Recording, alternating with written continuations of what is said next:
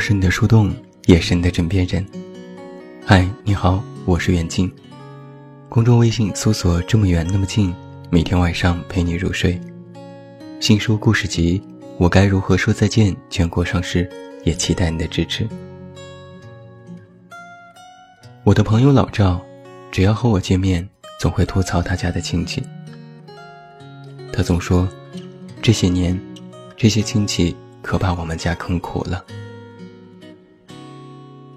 老赵的父亲是家里的老大，有三个弟弟。大叔是在公安局的领导，二叔是工商局的领导，三叔做生意，是知名中央空调的代理商。只有老赵的父亲是普通的工人。按照一般中国人的常理，家里亲戚这么优秀能干，当官经商，怎么着也得帮衬一把吧。可老赵家的情况却让人大跌眼镜。老赵的父亲多年之前经营过一家垃圾收购站，在当年是非常红火的生意。只要做得好，开几家分店是绝对没有问题的。没想到刚做不久，先是大叔来找茬，让派出所的人三天两头来调查，以办案为由不停的叫局。今天让你歇业，他们要在周边取证；明天又说你某某证件不全，不能继续营业。但是收购站的证件是全的。老赵父亲没有办法，又去找二叔咨询。结果打电话没人接，去办公室不接待，到家里去找，二叔只说一句：“没有环保证。”父亲问。可明明环保证是刚刚发下来的，怎么会没有呢？二叔说：“不是新的，现在有新政策、新规定了。”老赵气愤地说：“收购站经营这几年，先是公安的人来闹，然后工商的人来闹，他们两家明里暗里不知使了多少绊。结果没过多久，我爸就不干了，根本干不下去。”后来老赵家里出了点事，父亲去向三叔借钱急用，说三个月连本带利都还上。结果三叔不但没有借，还出言嘲笑他们一家没本事，拖了全家的后腿。父亲一气之下生了一场大病，母亲去奶奶家找老人告状诉苦。结果老赵的奶奶也很为难，她说。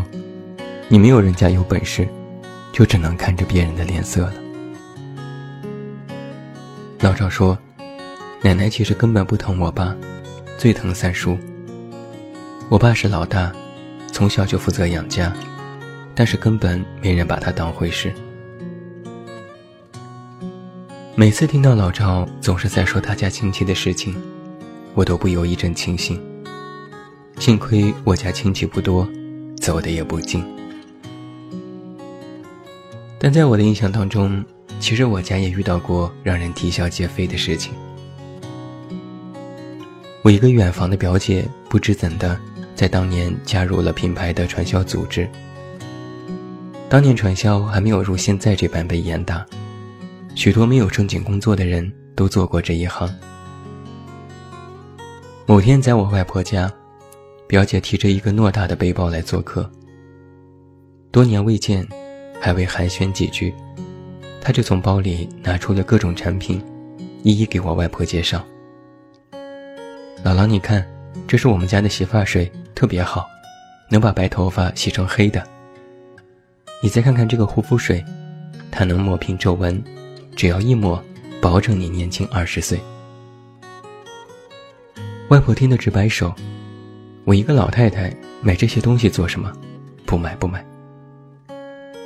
表姐又赶紧说：“给你姑娘我大姨买呀，让她拿回去用。我们家东西特别好，也不贵，性价比特别高。”外婆起身做事要送客，表姐依然不罢休。她又拿出一管牙膏，挤出一点涂在茶几上。不然你看看我们的牙膏吧，我们这款牙膏是明星产品，它能挤出来立在台面上。外婆哭笑不得。我用牙膏是来刷牙的，他能不能立得住又关什么事哟？表姐从中午磨蹭到傍晚，一直都在喋喋不休。最后外婆实在是没办法，花一百五十块买了一管牙膏。没过几天，表姐又敲开了我家的门。我妈一看到她，脸就黑了下来。我妈说：“就是你让老太太花了一百五十块的冤枉钱吧？”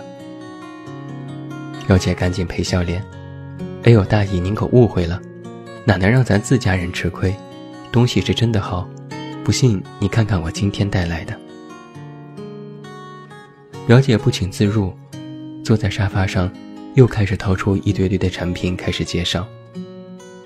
我妈也不接话，只沉着脸看着他口若悬河。后来我爸回家，碍于情面，买了两套化妆品，这才送走了欢天喜地的表姐。我妈打开一瓶护肤水，在手上一试，没过多久就觉得皮肤瘙痒，赶紧把所有东西都扔进了垃圾桶。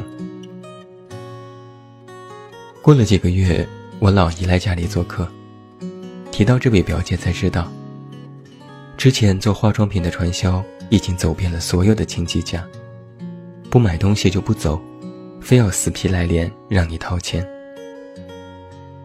老姨对我妈说：“现在化妆品不干了，又开始推销保险。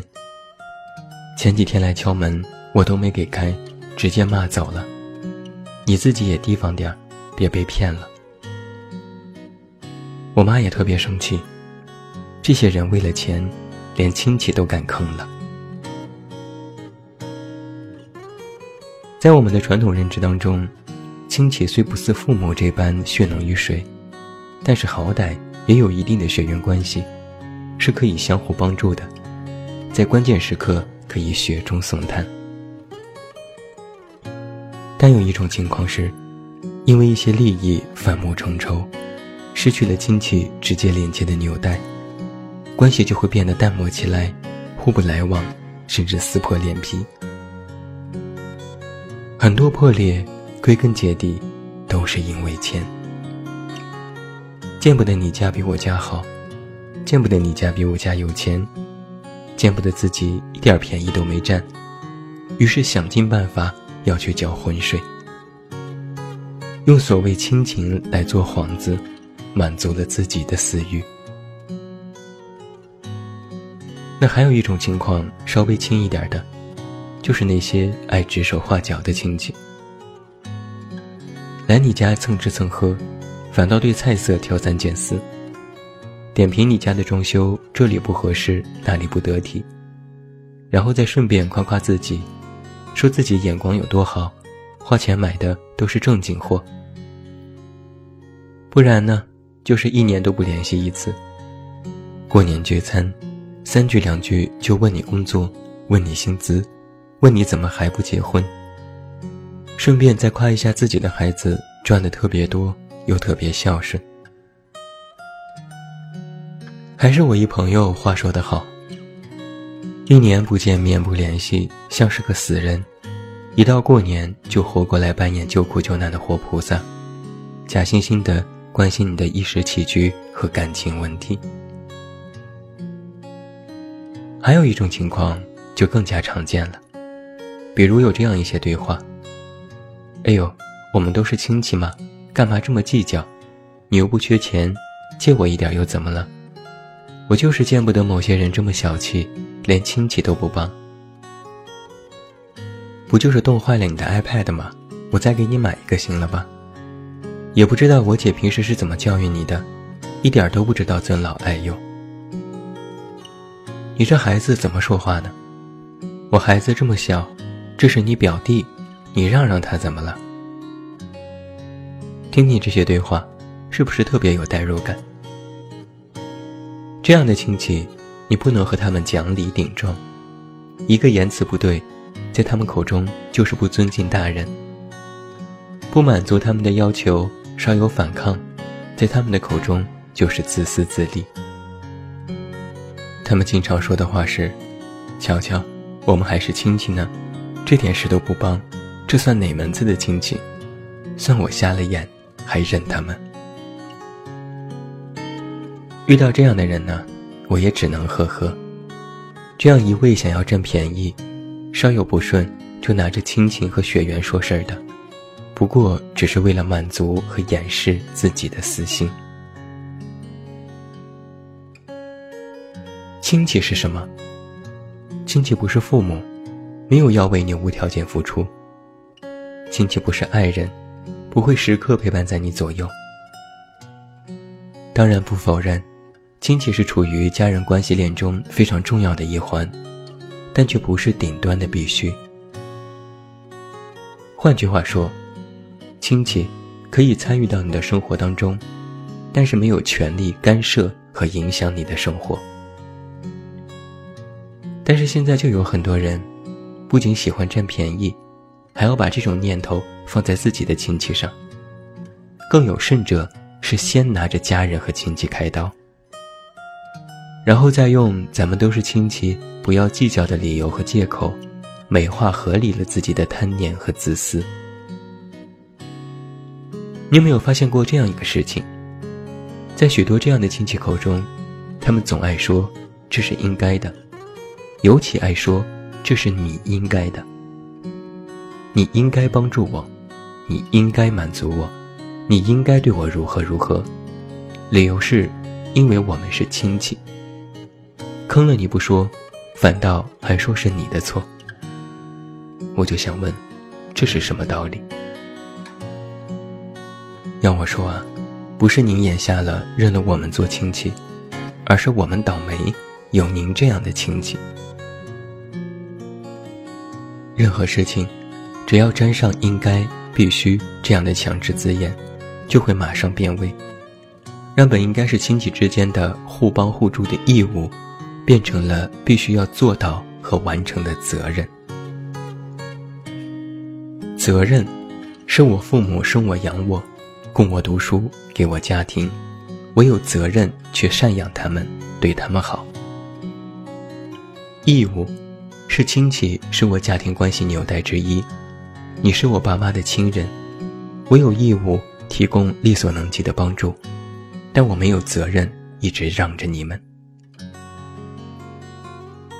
亲戚，我们没得选，没得挑，但是他们总不把自己当外人，自带光环，需要身边所有人都让着他们，这就是对的吗？其实，在我看来啊。一个大家庭能够和睦相处，不是攀比谁家比谁家更好，谁家的孩子更有出息，而是有一股中国人的伦常味道，有烟火气，有人情味。所谓的人情味，就是别有事儿没事儿对别人指手画脚，别总是想着占谁便宜。亲戚也有边界，也有界限，更得走心。不然，要亲戚有何用？难道这个世界上见钱眼开、贪图便宜的人还少吗？亲戚不是用来坑的，亲戚是坐下来喝酒聊天，哈哈大笑，彼此推心置腹，相互帮助，过好日子。